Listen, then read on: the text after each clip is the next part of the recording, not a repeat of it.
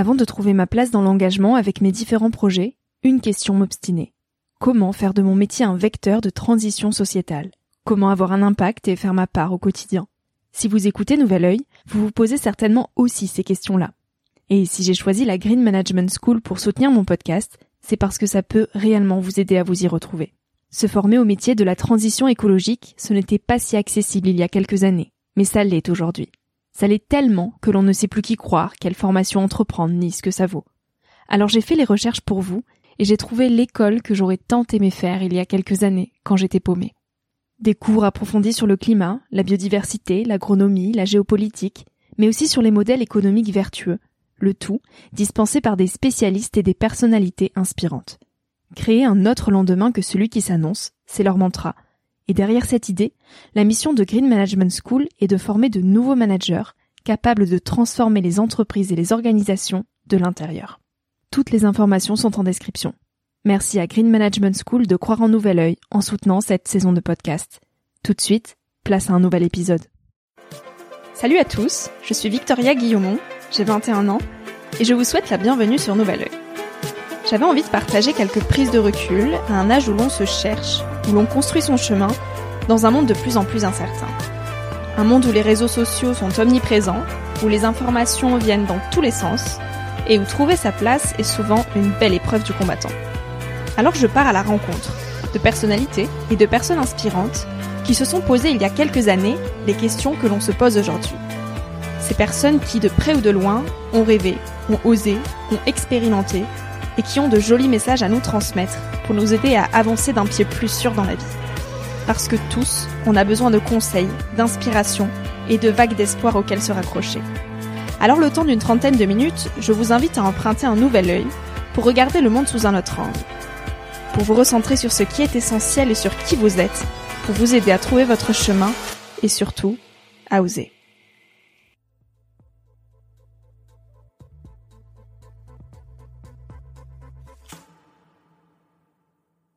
Par exemple, venir à Annecy, effectivement, le nombre de gens qui m'ont dit mais t'es complètement folle, Marine, euh, surtout dans ton milieu, dans la communication. Et puis je venais de sortir mon livre, les gens m'ont dit mais qu'est-ce que tu vas aller te terrer en Haute-Savoie?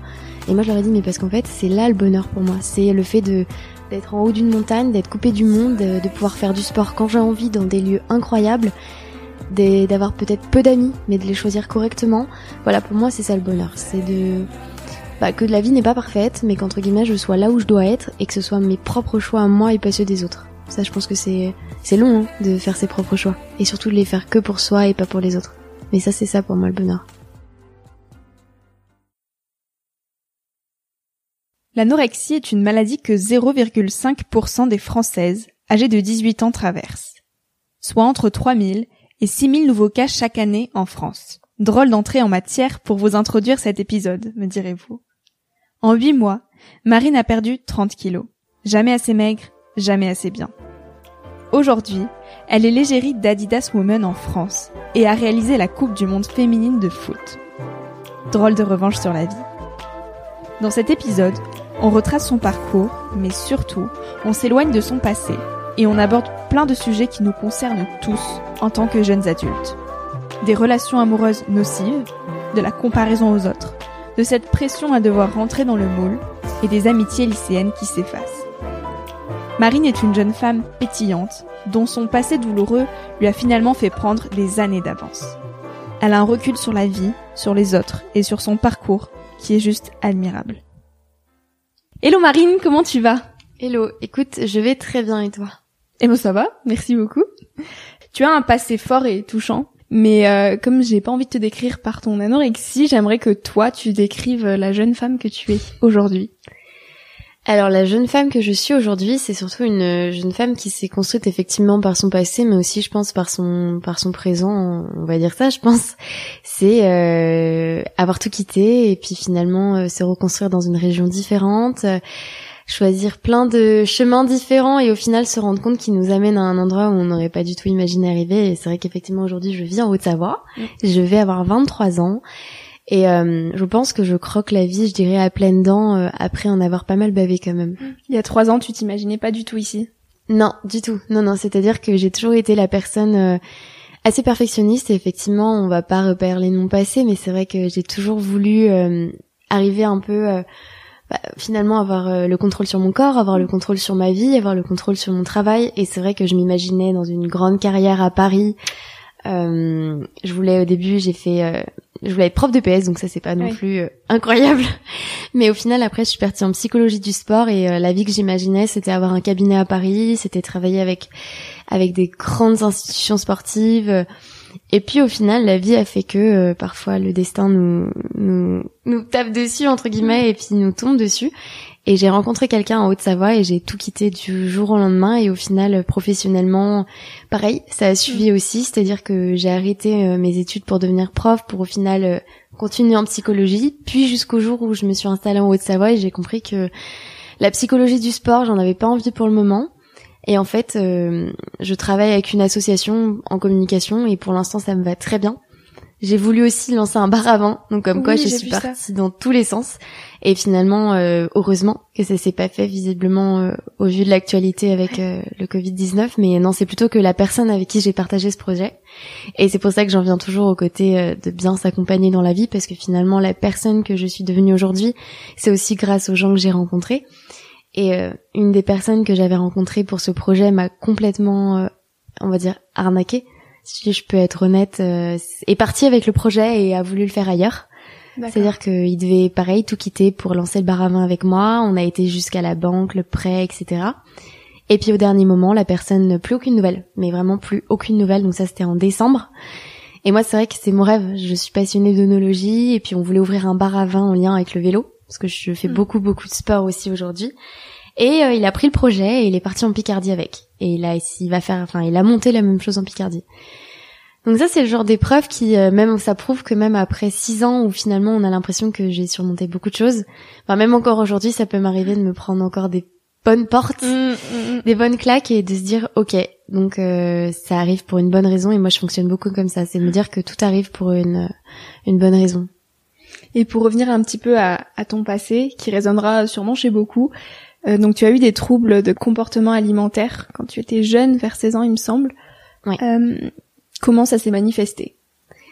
Alors ces troubles du comportement alimentaire, effectivement c'était surtout de la restriction, c'est-à-dire que euh, j'avais un rapport au corps qui était compliqué, une adolescence où où entre guillemets mes amis passaient leur temps à oui à critiquer mon physique. C'est à dire que j'étais jamais assez bien. On était un, groupe de trois copines je me rappelle mm. où elles étaient toutes les deux vraiment euh, toutes fines toutes jolies et moi j'étais un peu le c'est horrible à dire hein, mais le boulet entre guillemets de, de la bande de copines et on me disait toujours ah vous traînez votre grosse vache ah vous traînez votre boulet enfin, c'était assez dur je trouve de toujours euh, et puis il y avait toujours cette comparaison en fait ce sentiment d'être le troisième euh, oui, le troisième pion qui sert à rien et qui, qui était là juste parce qu'on lui demandait d'être là. Et c'est vrai que ça a beaucoup joué sur mon, mon rapport à l'alimentation, parce que forcément, je me disais que pour euh, être remarqué, pour que les gens puissent m'aimer, c'était ça en fait la phrase, et c'est horrible à dire, pour que les gens m'aiment, il fallait que je perde du poids. Et c'est ce que j'ai trop longtemps pensé, et ça a été une véritable erreur. Et donc du coup, forcément, j'ai voulu perdre du poids, et en rentrant dans un cercle vicieux de vouloir perdre du poids, euh, ma relation à la nourriture a forcément été impactée. Et à quel moment tu as réalisé que vraiment ce que tu faisais c'était pas bien et que ça impactait tes proches, ton entourage et ton corps? Bah ça a été assez long. Ça a été très très long euh, avant de comprendre que c'était un problème et de, de réaliser que ce que je faisais n'était pas sain. Parce qu'au final, au début, c'était surtout euh, perdre du poids, et puis jusqu'au jour où je suis tombée malade. Et là, ça a été un peu le, la catastrophe, c'est-à-dire que j'ai réalisé qu'en vomissant, effectivement, on perd du poids. Et le jour où j'ai compris ça a été, je pense, la pire erreur de ma vie. Mais au final, non, parce que je dirais que ça m'a amené là aujourd'hui. Mais c'est de comprendre que j'étais capable de me faire vomir. Et je suis tombée dans cette espèce de maladie que je cachais de me faire vomir tous les jours. Donc tous mes repas, donc effectivement, hein, j'ai perdu du poids très très rapidement. Donc j'ai perdu 30 kilos en un an. Enfin même en moins d'un an, même pas 7, 6 mois, 7 mois, donc ce qui est énorme. Et en fait, euh, au début, j'avais l'impression que c'était comme un dédoublement de ma personnalité. C'est-à-dire que cette personne, le soir, qui se faisait vomir après manger, c'était pas moi, c'était un peu comme un, ouais, une deuxième personnalité qui se cachait et qui ressortait dans l'ombre. Mm. Enfin, c'était un peu bizarre. Et je pense que le jour où j'ai réalisé que c'était dangereux, c'est le jour où je me suis fait vomir du sang. Enfin, c'est-à-dire que j'ai vomi du sang et là je me suis dit, ok, alors là il y a un véritable problème. Et à ce moment-là j'ai eu peur. J'ai eu très très peur, mais d'un autre côté j'avais tellement honte que jamais j'aurais osé en fait en parler à mes proches. Mes proches se rendaient compte de rien. Eux pour eux c'était juste un régime et ils mm-hmm. étaient limite heureux parce que ma mère, même si on s'entend très bien, m'a souvent dit oh faut que tu fasses attention, oh il mm. faut que tu perdes du poids. Donc le jour où elle voyait que je me sentais mieux dans mon corps en apparence, elle s'est dit c'est super. Donc c'est vrai qu'avant qu'il se rende compte qu'il y avait un problème, ça a mis beaucoup de temps. Et au bout de combien de temps tu as été hospitalisée? Alors du coup forcément donc je suis partie de 65 entre 65 et 70 pour pas dire de bêtises et je suis arrivée à 35 kilos. Et là effectivement ben donc euh, j'ai commencé à perdre du poids ça devait être l'année d'avant et ouais je dirais un an plus tard mhm. un an jour pour jour et c'était en octobre 2000 novembre 2014 si je dis pas de bêtises et là, été hospitalisée effectivement à 35 kilos quand euh, j'étais plus capable de tenir debout, quand euh, j'avais froid tout le temps. Je me souviens, je me réchauffais avec un sèche-cheveux, je me mettais devant des radiateurs chez ma grand-mère qui pulsait de l'air chaud pendant des heures parce que c'était et même à la fin, il me mettait sous un peu en sushi, j'appelais ça, parce qu'il me roulait dans une couverture chauffante électrique parce que mon corps n'était plus capable de se réchauffer tout seul et j'en étais bleue presque en fait. Ma peau était bleue, enfin c'était et même mon cœur c'est-à-dire que j'étais j'étais essoufflée rien qu'à monter cinq marches. Enfin, à la fin c'était vraiment et je continuais hein, à faire du sport. Parce que ce qui a accéléré la fin de ma perte de poids c'était le le jour où j'ai compris que effectivement plus je maigrissais plus j'étais performante même en athlétisme etc et là clairement ça a accéléré les choses et à la fin c'était c'était une catastrophe. Et quand on te disait mais mange qu'est-ce que tu fais quand même réveille-toi il faut que tu manges toi tu qu'est-ce que tu ressentais? Comment tu réagissais à ce que à ces paroles? J'avais, je pleurais. Je me rappelle que je pleurais. Enfin, c'était pour moi la, nourriture, c'était vraiment mon pire ennemi à la fin. Mais je m'en rendais pas forcément compte, c'est-à-dire que avant, c'est plus, j'ai eu deux phases, on va dire, dans ma maladie. Il y a eu l'avant hospitalisation et l'après. L'avant, disons que c'est, j'arrivais pas à mettre de mots sur ce qui m'arrivait. C'est-à-dire que je savais même pas que je souffrais d'anorexie. C'est ma grand-mère qui a mis la première fois le mot dessus. Mais la relation que j'avais aux, aliments, à ce moment-là, j'avais une relation et ça, c'est aussi ça qui m'a fait tomber dedans. C'était euh, deux relations amoureuses destructrices. La première, c'est celle qui m'a aussi motivée à perdre du poids. C'était de me prendre dans la tête, t'es trop grosse. Et la deuxième, c'est la personne avec qui, un peu mon premier amour, j'ai été en couple pendant ma perte de poids, qui lui me, faisait des remarques constamment sur justement mon poids, ah, c'était horrible. Et lui, à la fin, c'est vrai qu'il me disait toujours mange. C'est-à-dire qu'il comprenait pas pourquoi je mangeais pas. C'est-à-dire qu'il me disait euh, ah mais t'es superficielle, tu comptes, euh, tu comptes ce que tu manges. Il comprenait pas en fait et il m'en mettait plein la tête. Enfin, c'était horrible. Et à la fin, moi, je me souviens que je le faisais beaucoup manger. C'est-à-dire que je, je, compensais entre guillemets le fait que je mange pas, on lui, je lui faisais tout le temps à manger et j'avais l'impression que ça me nourrissait à sa place en fait.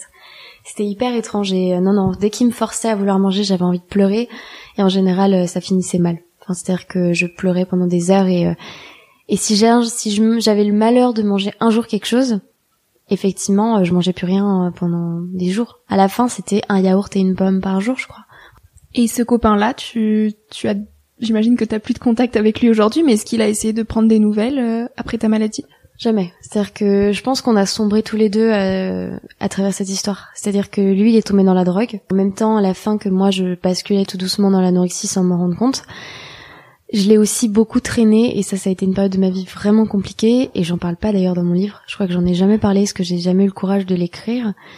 Mais c'était euh, c'était quelqu'un qui prenait beaucoup de drogue. C'est-à-dire qu'à la fin, tous les samedis soirs, c'était euh, fallait que je l'emmène en soirée et c'était toujours moi de le ram qui le ramenait bourré ou drogué et souvent je m'en prenais plein la gueule parce qu'il était imbuvable.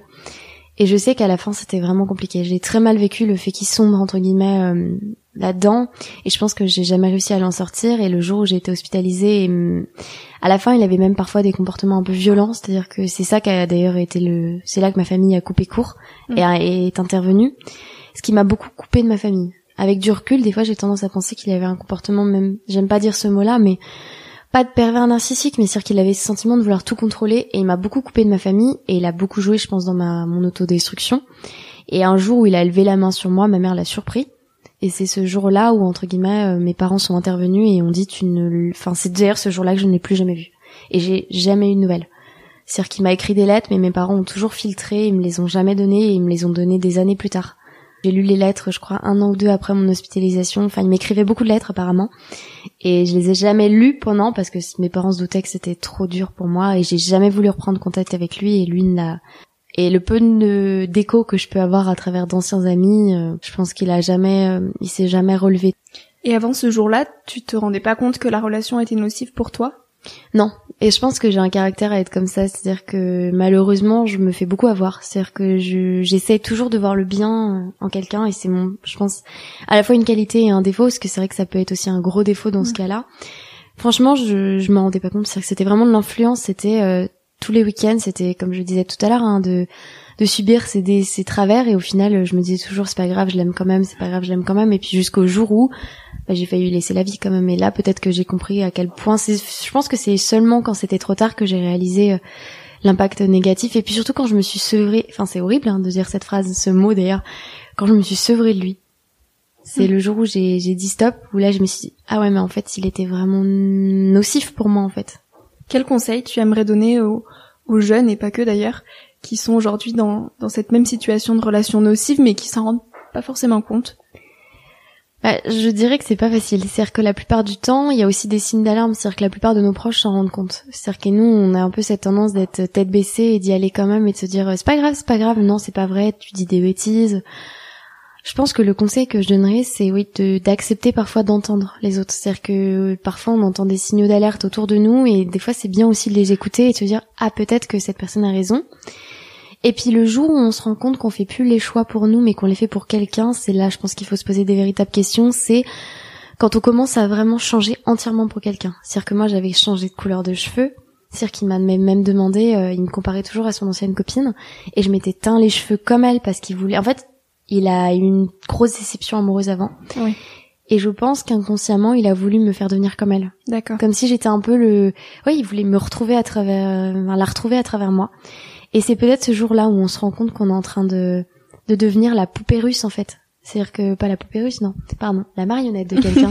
Quand on devient la marionnette de quelqu'un et qui, enfin, je pense qu'on s'en rend compte inconsciemment. Ce qui est dur, c'est de réussir à, à, tout arrêter. Et là, faut accepter aussi de demander de l'aide. Je pense que c'est ça le conseil que j'aimerais, d'accepter de dire euh, j'ai besoin d'aide et euh, aidez-moi à sortir de ça, en fait. Et pour revenir à ta maladie, qu'est-ce qui t'a aidé à t'en sortir et à te relever? Je dirais que c'est bah comme tout dans la vie, ça n'a pas été simple. C'est que c'est un peu un chemin qui a été, il y a eu des, il y a eu des ups et il y a eu des downs. Mais je pense que ce qui m'a pas mal aidé à en sortir, c'est quand même ma mère. Je pense en, première partie, qui a été, je pense, plus que présente. Elle était chaque jour à l'hôpital. Elle a jamais, elle a donné sa vie pour la mienne. Hein. C'était, c'est, un peu ça. C'est-à-dire que elle a arrêté de vivre pendant presque un an et demi pour se consacrer qu'uniquement à, à moi. Et donc ça, je pense que ça m'a beaucoup aidé. Et elle a beaucoup joué sur du chantage au début. C'était beaucoup de chantage de si tu manges pas, je mange pas. Ah oui. Où elle faisait un peu des choses comme ça. Donc finalement, elle a un peu mis l'âne et la, elle a joué à l'âne et la carotte en fait. Et comme je tenais beaucoup à elle et que je voulais pas qu'elle vive ce que je vivais, au début je me suis dit ok, mais je vais prendre du poids, mais pour toi. En fait, c'était vraiment pour elle et de me dire je le faisais pas, pas pour moi au début. Et puis au final, ça a été aussi beaucoup le sport. Je pense c'est ça qui m'a servi aussi de carotte, c'est-à-dire que mon médecin savait à quel point j'aimais ça. Au-delà du côté qu'au début ça a été destructeur, je pense que sur le long terme ça a été vraiment reconstructeur et salvateur d'ailleurs mais c'était de me dire ok si tu reprends 5 kilos tu pourras courir 30 euh, minutes une fois par semaine le jour où tu auras ton poids de forme tu pourras recourir trois fois par semaine et c'était des petits trucs comme ça ou même faire du vélo 20 minutes et pour moi c'était même pas grand chose à l'époque mais c'est ce qui m'a permis de me dire ok j'ai en fait c'est d'avoir un objectif et je pense que c'est ça en fait qui dans la vie donne envie de se battre, c'est de se dire qu'est-ce que je vais chercher à la fin? Et moi, en tout cas, c'est ce qui a fonctionné pour moi. Et je dirais c'est de se trouver quelque chose, un, ouais, un, parallèle où on s'accroche à ça. En fait, c'est un petit faisceau de lumière où on se dit, ok, si je le fais pas pour moi, je le fais pour ces trucs-là auxquels je tiens. Entre autres, ma mère, le sport et je pense aussi, oui, toute ma famille de manière générale. Et comment tu t'es sentie quand tu es revenue à l'école? Ça a été compliqué de retourner au lycée. C'est vrai que c'était l'année de ma terminale, ça je l'ai pas précisé, et c'est vrai que c'était une année quand même importante, le bac, euh, etc. Et euh, j'ai été vraiment déscolarisée, c'est-à-dire mm. que j'avais peur aussi à l'hôpital, on a essayé de me faire l'école, euh, l'école, euh, ouais, à l'hôpital, et je détestais ça. J'avais l'impression que ça m'angoissait en fait. J'avais l'impression de vouloir juste me concentrer sur déjà euh, le fait de guérir et qu'on me rajoutait un point en plus. Et finalement, ce qui m'a aidé à reprendre, c'est le jour où un médecin m'a dit, mais et puis au pire tu reprends et alors? Qu'est-ce que tu risques? Parce que moi, c'est vrai que j'étais très bonne élève et la peur que j'avais, c'était l'échec. En fait, j'avais extrêmement peur de l'échec et je me disais que si j'allais retourner à l'école, j'allais être complètement sous l'eau, perdue et j'avais trop peur de ça. Et puis surtout du regard des autres, je pense. Et c'est ce qui s'est un peu passé, mais au final, j'ai trouvé que les gens avaient été vraiment bienveillants. C'est-à-dire qu'on me laissait revenir une demi-journée par jour, par, enfin, si je venais qu'à la demi-journée. Donc déjà, ça m'avait aidé à revenir tout doucement et pas être tout de suite balancé dans la jungle. Et les gens m'ont beaucoup pris euh, comme si de rien n'était. Et moi, c'est ce que je voulais, c'est que personne me fasse remarquer que j'étais mince ou personne me dise "Oh, tu grossis vite." C'était vraiment cette peur de la remarque de me dire "Ah bah ça y est, t'es redevenu normal." Enfin, j'avais peur de toutes ces remarques-là et au final, ce qui m'a beaucoup aidé, c'est que la plupart des gens m'ont non, ouais, on fait comme si de rien n'était. Et c'est ce que limite je voulais, c'était euh, être transparente. Donc non, ça n'a pas été simple, mais euh, je pense que ça m'a aussi permis de me reconstruire, d'accepter de d'aller jusqu'au bac et de l'avoir alors que c'était inné. Enfin, moi dans ma tête, je n'aurais jamais pu l'avoir dans les conditions euh, de mon année de terminale. Mais je pense que ça aussi, ça m'a donné confiance en moi, de me rendre compte que j'étais capable de faire quelque chose. Et qu'est-ce que tu aimerais dire à ceux qui traversent ce même combat aujourd'hui? Qu'est-ce que j'aimerais dire? J'aimerais en dire beaucoup des choses. Je pense que c'est euh, d'accepter que c'est long, effectivement, que malheureusement on va se battre tous les jours contre soi-même, c'est-à-dire que notre propre démon, c'est nous-mêmes en fait.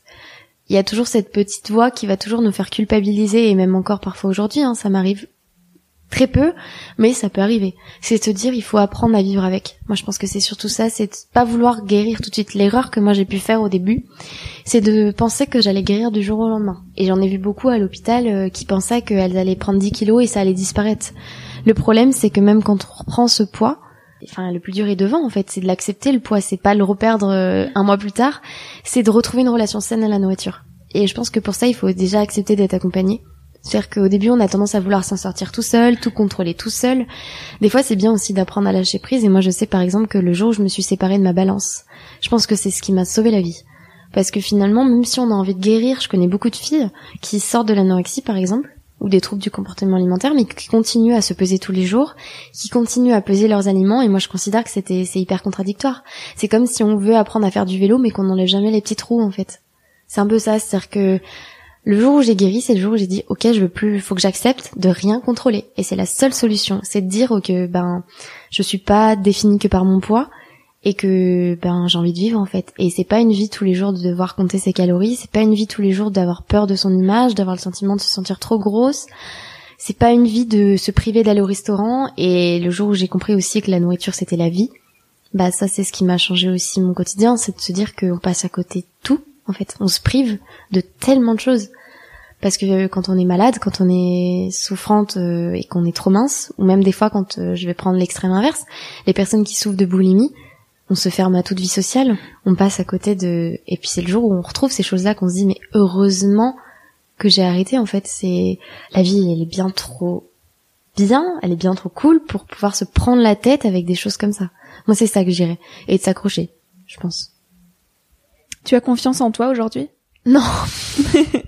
non, non, c'est un terme qui est très, très, euh, très loin pour moi. Non, non, même encore aujourd'hui, je pense que même avec mon copain tous les jours, je pense que c'est notre plus gros sujet de, de discorde, de la confiance. Parce que finalement, euh, on retrouve jamais une véritable confiance. C'est-à-dire que c'est compliqué hein, du jour au lendemain de- d'avoir tout perdu, d'être, euh, de vouloir s'effacer, de vouloir mourir, et puis euh, trois ans plus tard de se dire, euh, ok, j'ai une confiance sur, enfin, Mm. surélevée en moi. Non, non. Mais je dirais que peut-être qu'aujourd'hui j'ai pas confiance en moi, mais j'ai j'ai confiance en mes compétences et en mes capacités. C'est pour moi la nuance euh, où euh, physiquement je vais jamais me dire euh, waouh, enfin jamais, jamais, jamais, jamais. Mais je vais davantage me dire ok, ce corps je l'aime peut-être pas, il est peut-être pas toujours comme je voudrais, j'ai beaucoup de complexes et il y a peut-être des millions de choses que je voudrais, changer. Mais ce corps il me permet de faire plein de choses. Et moi c'est ça, c'est confiance en mes capacités de me dire euh, demain si j'ai envie de faire un marathon, ben mes jambes elles vont me permettre de le faire, alors qu'avant elles n'auraient pas pu. Demain j'ai envie de faire le tour du monde, je suis en bonne santé donc je vais pouvoir le faire. En fait c'est de se dire, bah j'ai confiance en ce que mon corps est capable de faire et ça pour moi c'est peut-être la, ouais la plus grande victoire. Et tu racontes justement ton histoire dans un livre qui s'appelle Ma victoire contre l'anorexie. Exactement. Euh, et dans ce livre, tu écris ce que tu aurais aimé lire, ce que tu aurais aimé entendre il y a quelques années. Euh, et si tu devais retenir une chose que tu aurais aimé entendre quand tu avais 15 ans, ça serait laquelle?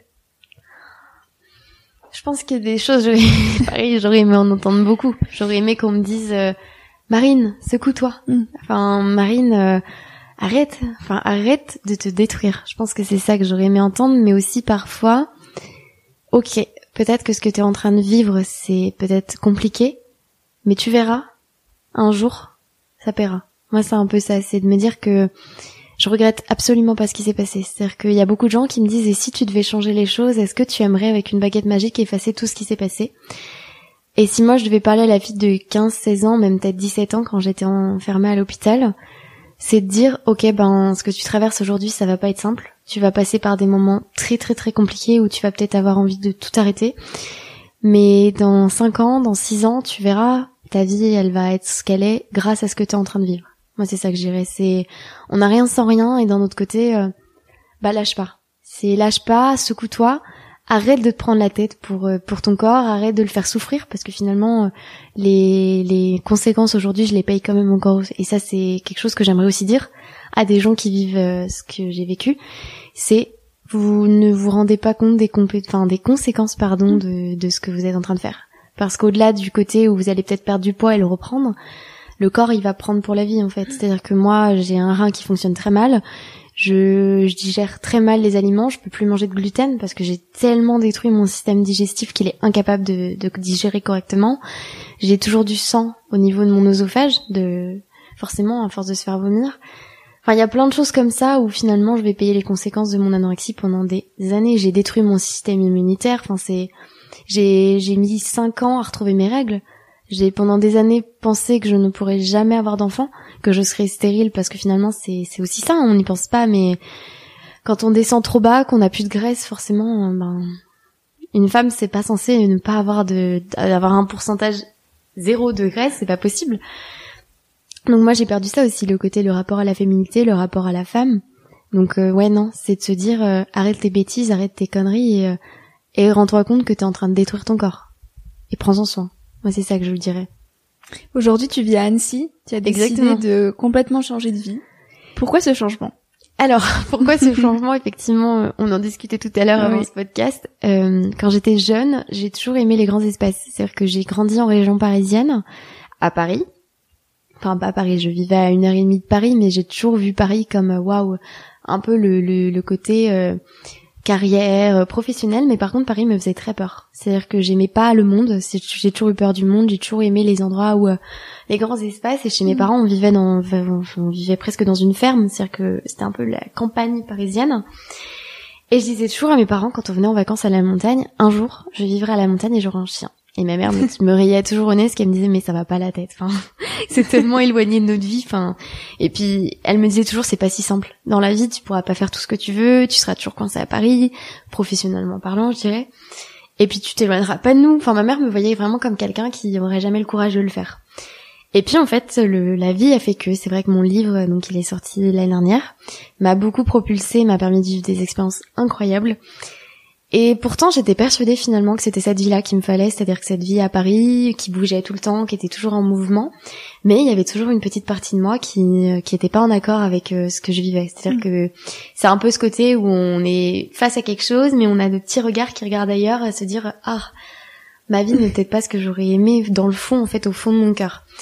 Et en fait, j'ai lors d'une course, j'ai j'ai rencontré quelqu'un sur Annecy alors que j'étais là pour autre chose initialement et en fait, cette personne m'a dit reste. Et c'est vrai que sur le moment, je suis arrivée à un tournant de ma vie et je pense que ça, ça arrive à beaucoup de gens. C'est un peu comme même professionnellement, en fait. Euh, on a tous un moment dans notre vie où on a un rond-point. Et moi, c'est un peu ce qui s'est passé. Où il y avait plein de sorties dans ce rond-point. Et en fait, mon livre venait de sortir. J'avais, enfin, j'avais déjà réalisé tout ce que dans ma tête je m'étais fixé. Je finissais mes études. J'étais diplômée en psychologie du sport en octobre. Mon appartement, je devais le libérer en novembre. Il y avait en fait plein d'échéances comme ça où je me disais, je savais que septembre, donc 2020, devait être un nouveau départ. Mais la question était où, quand, comment, avec qui? Est-ce que je reste à Paris? Et en fait, c'est un des chemins que j'avais absolument pas estimé et que j'aurais jamais imaginé qui s'est présenté à moi et qui arrivait pile au bon moment. Et là, je me suis dit, mais en fait, euh, qu'est-ce que je, enfin, quel est le risque que je prends à tout quitter en fait? Et puis au pire, en fait, si si je me plante, eh ben je rentrerai à Paris et puis euh, je recommencerai ailleurs. Et en fait, du jour au lendemain, j'ai tout quitté et euh, j'ai rejoint cette personne en Haute-Savoie. Euh, et, là, ça va faire un an que, que je suis arrivée. Et un an que je regrette absolument pas de me dire... Euh, j'ai su m'écouter et ça, pour moi, c'est la principale victoire de me dire... la vie que je, je suis en train de construire, c'est la vie que je me suis donné les moyens et d'avoir, entre guillemets, et ça fait du bien. Et elle ressemble à quoi alors ta vie aujourd'hui? Ça n'a pas été non plus une année géniale. ouais, bah là pour beaucoup. Oui. Avec l'actualité, c'est vrai que ça n'a pas non plus été l'année qu'on aurait imaginé, mais euh, mais tout doucement, euh, ça, ça, ça se construit et ça fait du bien. C'est vrai que ma famille me manque toujours, mais je pense que c'était aussi important de couper le cordon avec ma mère, où on a eu une relation très fusionnelle avec mon histoire. Et je pense que si je voulais tourner la page, il fallait que je, je quitte cette ville en fait, cette ville qui a été trop la source de, de souffrance, mais aussi de très belles choses, hein, dont la sortie de mon livre par exemple. Mais cette vie aujourd'hui, c'est de se dire, euh, j'ai réussi à me construire toute seule. C'est que pour une fois, j'étais vraiment toute seule entre guillemets, j'avais mes proches qui étaient loin. Et professionnellement, pareil, j'ai trouvé un nouveau boulot, je, je m'épanouis dans ce que je fais, et encore, je sais même pas où je serai dans six mois, peut-être, il y aurait d'autres choses. Mais c'est de me dire qu'on va avoir un chien, je, je peux demain, si j'ai envie de monter en haut d'un sommet d'une montagne, je peux le faire. Je peux faire du vélo dans un cadre magnifique et je me sens bien ici. Et ça, je pense que c'était euh, c'était ce qui me manquait en fait. De... C'était peut-être la seule chose qui me manquait. C'était d'être dans un endroit qui est en accord avec mes valeurs et qui me fait me dire, euh, ok, je suis épanouie ici et, euh, et sereine en fait. Et quels sont tes projets alors pour le futur? Alors les projets, c'est un peu compliqué finalement parce que c'est vrai que ça a été un peu, tout a été un peu entre autres, ouais, chamboulé. Par exemple, euh, on devait signer la, un deuxième livre. Il a été un peu repoussé. Enfin, la, la signature a été un peu repoussée avec euh, avec le l'épidémie. Donc déjà ça, c'est de réécrire un livre. C'est aussi ce côté où j'aspire à me détacher aussi de mon histoire.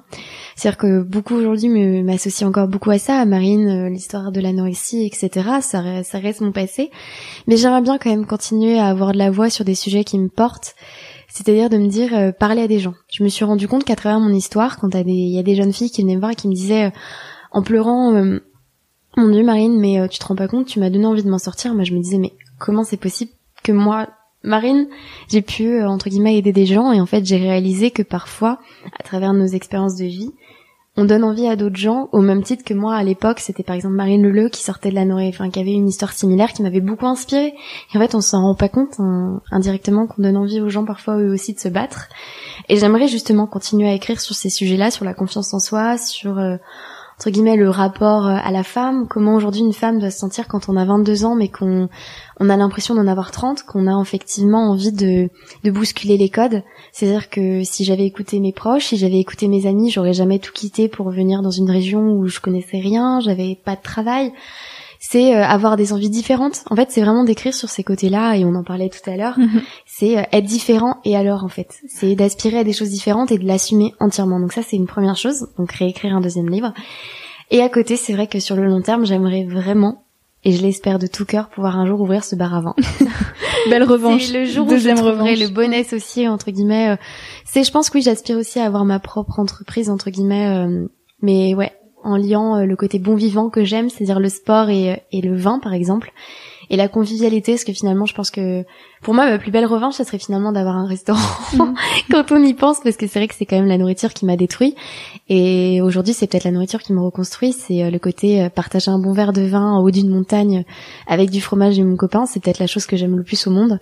Et ça j'ai envie de le transmettre c'est de me dire que à travers la nourriture c'est il y a des moments de vie. Et j'aime beaucoup la phrase part of life. C'est un peu ça c'est euh, créer des moments de vie et ça je pense que j'ai envie de le faire sur le long terme. Et puis qui sait euh, voyager. Je pense que ça c'est aussi ça m'ouvrir un peu plus euh, j'espère quand on pourra voyager. M'ouvrir un peu plus à d'autres cultures et ça c'est aussi ça qui m'a fait changer je pense mm. sur le long terme. Et j'ai une question qui me taraude un petit peu. C'est euh, la relation que tu as avec tes proches donc tes amis qui ont traversé tes aventures et qui ont vu justement la médiatisation de ta personne la manière dont tu es devenue entre guillemets connue est-ce que la relation avec tes proches a changé? Est-ce qu'il y en a qui se sont rapprochés plus par intérêt? Est-ce qu'il y en a qui sont qui se sont pas du tout reconnus dans au final la personne que tu devenais, qui sont partis d'eux-mêmes? Toi, comment tu as fait le tri? Ça, c'est sûr que du jour au lendemain, euh, c'est vrai que j'ai pas, on n'a pas du tout discuté euh, de ça finalement, de comment tout ça est parti en fait. Finalement, comment une jeune fille qui est sortie de l'hôpital du jour au lendemain s'est retrouvée entre guillemets euh, à à donner des conseils ou à inspirer des gens.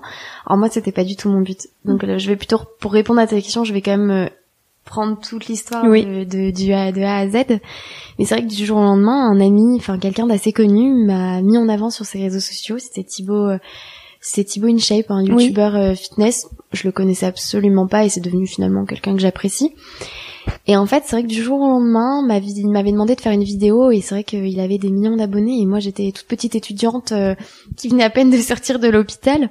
Et déjà ce jour-là, les choses ont beaucoup changé. C'est-à-dire que quand j'étais à la fac, les gens m'ont tout de suite regardé. La plupart des gens ne, savaient pas déjà mon histoire, c'est-à-dire que j'étais, j'avais changé de fac, donc enfin personne ne savait qui j'étais.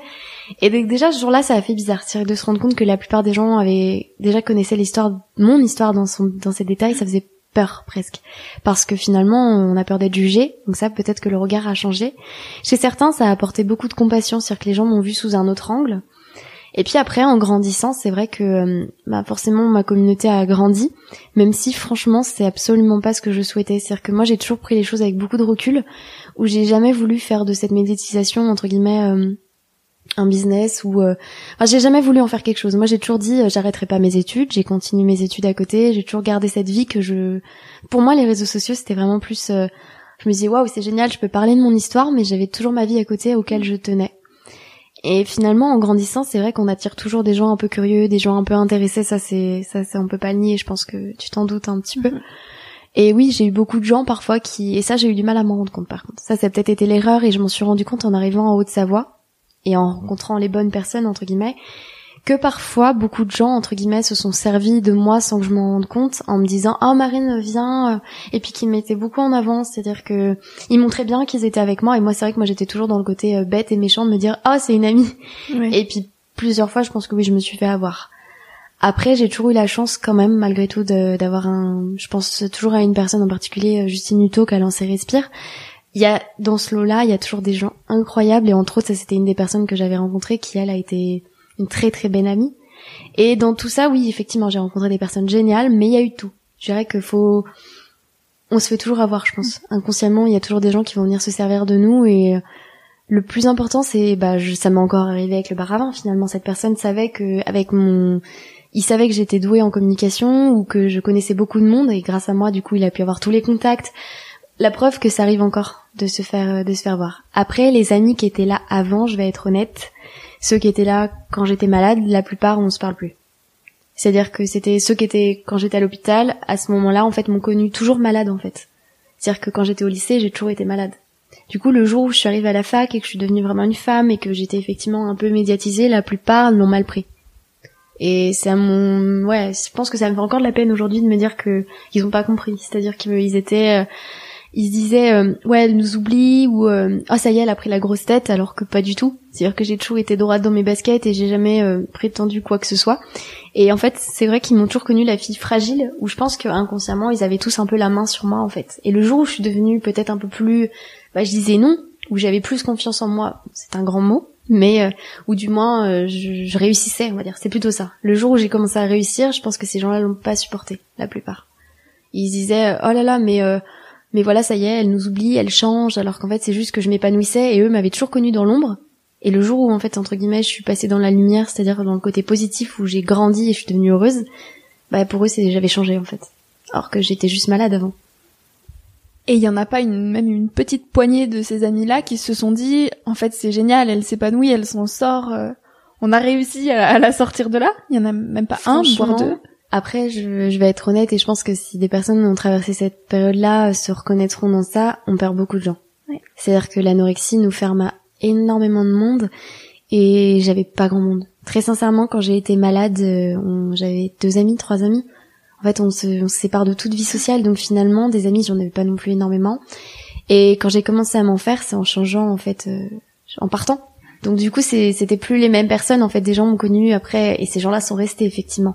Mais ceux qui étaient vraiment là au pire entre guillemets, c'est des gens qui ne sont jamais restés. Mhm. Euh, je les rejoins. Il y en a certains, mais c'est extrêmement rare. Déjà que initialement la vie ça épluche beaucoup. Exactement. oui, il y a ça aussi. Je pense surtout c'est ça en fait. C'est, euh, je pense que même n'importe qui en fait. Euh, te le, te le dira, c'est même des fois des amis de lycée, on se rend compte que dix ans plus tard, on a des, des envies, on, on, vit, on est différent en fait. Et parfois, je pense que des chemins, les chemins nous séparent. On se voit de loin, on est content quand on se voit, mais on se dit qu'on est différent et qu'on a changé. Et... On prend tous des parcours tellement différents. Ça c'est sûr. Non, non, ça fait drôle, hein. Parfois, tu recroises quelqu'un du lycée ou du collège et t'es là. Ah mais t'es devenu ça Waouh, incroyable Ou à l'inverse, des fois, on se dit ah ouais Enfin, c'était peut-être la personne. Euh, moi, j'ai cet exemple. J'ai beaucoup été traumatisée au collège ou au mm. lycée par pas mal d'harcèlement. Où j'avais une fille en particulier au collège qui me martyrisait.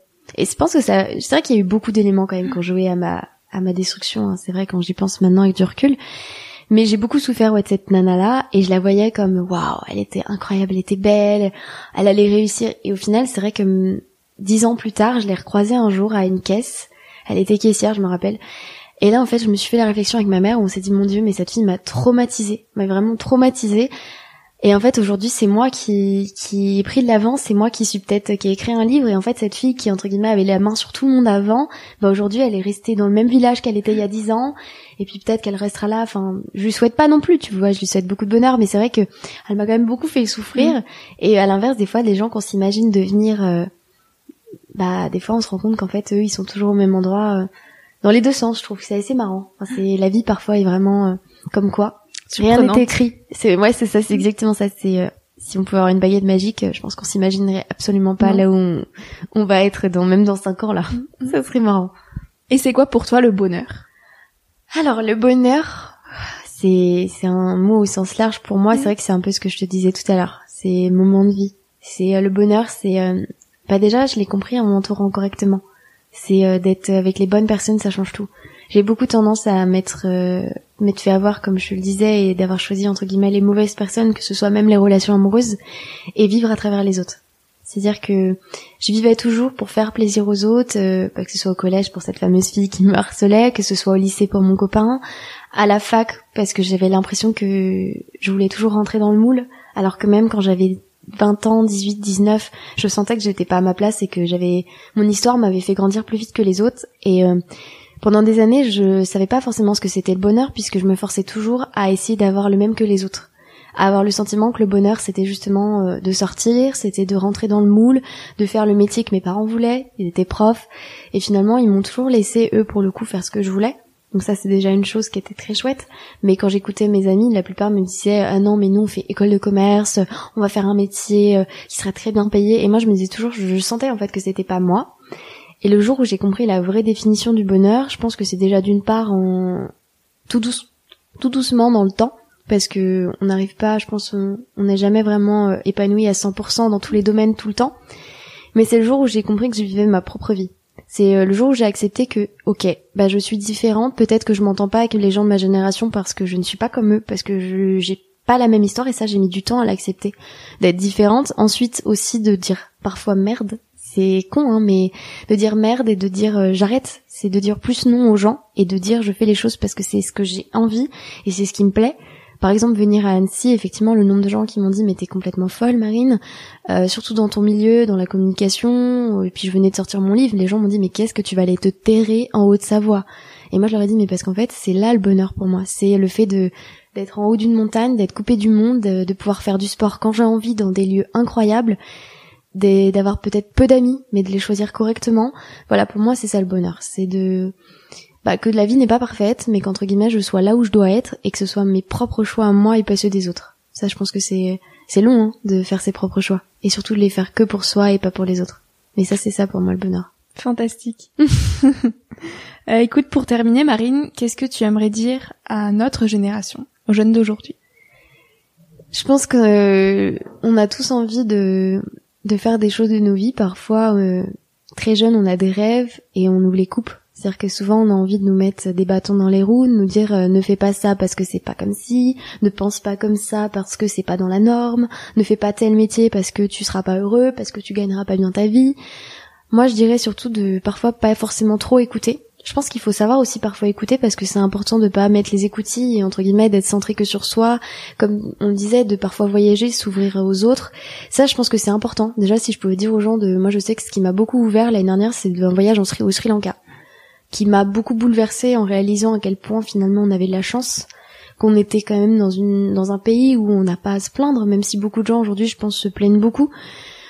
Tout n'est pas parfait parce que je pense que la perfection n'existe pas. Et ça je veux le dire d'une part pour le côté corps. Là je vais revenir à mon histoire quand même que euh, on sera jamais parfait, on n'aura jamais le corps dont on rêve parce que même des fois des filles qu'on a l'impression euh, qu'elles sont magnifiques, quand on les écoute, elles nous disent qu'elles sont bourrées de complexes parce qu'elles ont leur propre complexe. Donc ça c'est une première chose, c'est de se dire que finalement euh, bah, la personne avec qui on doit faire la paix c'est nous-mêmes et pas les autres. Donc ça c'est une première chose. Et puis la deuxième chose c'est par rapport plus à notre société, je pense euh, s'ouvrir au monde. Donc ça je le disais, peut-être voyager, savoir écouter et puis à l'inverse parfois aussi donc c'est un peu des, conseils contradictoires, mais je pense qu'il faut prendre un peu de tout. C'est de pas savoir trop, écouter non plus. C'est des fois de se dire euh, j'ai envie de quelque chose, c'est vraiment ce qui me correspond, et ben j'y vais. Et même si je prends le risque que les gens ne comprennent pas, que les gens ne soient pas d'accord, que ma famille par exemple ne comprenne pas, ça ça peut être très dur et parfois compliqué. Mais des fois de se dire qu'est-ce que qu'est-ce qui est bon pour moi? Et pourquoi je fais les choses? Est-ce que quand je me regarde dans une glace, je suis bien dans mes baskets? Et si c'est pas le cas, de se dire comment je peux le changer? Comment je peux le changer sans forcément non plus euh, prendre des risques démesurés? C'est vraiment comment je peux être heureux en étant en accord avec moi-même. Ça pour moi c'est ouais c'est ça que je dirais à notre jeune génération d'arrêter de se laisser porter et de se dire ok mais qu'est-ce qui est bon pour moi? Vraiment même si c'est hors de la norme et différent de ce que mes copains aiment. Ou quand dis mes copains, nos amis, c'est euh, accepter d'être une brebis galeuse et d'être très heureux comme ça. Ou à l'inverse, euh, ça dépend. Je dirais d'être soi-même et euh, c'est pas toujours facile d'être soi-même. Oui. Mais c'est ça, je dirais, d'apprendre. Parfait. Merci beaucoup, Marie. Avec plaisir.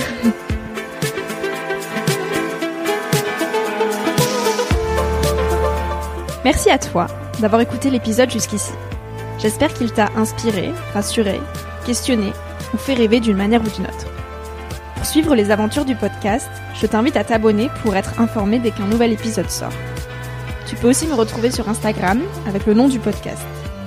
N'hésite pas à m'écrire si tu veux me faire part de tes retours, de tes impressions et de tes conseils. J'y répondrai avec grand plaisir.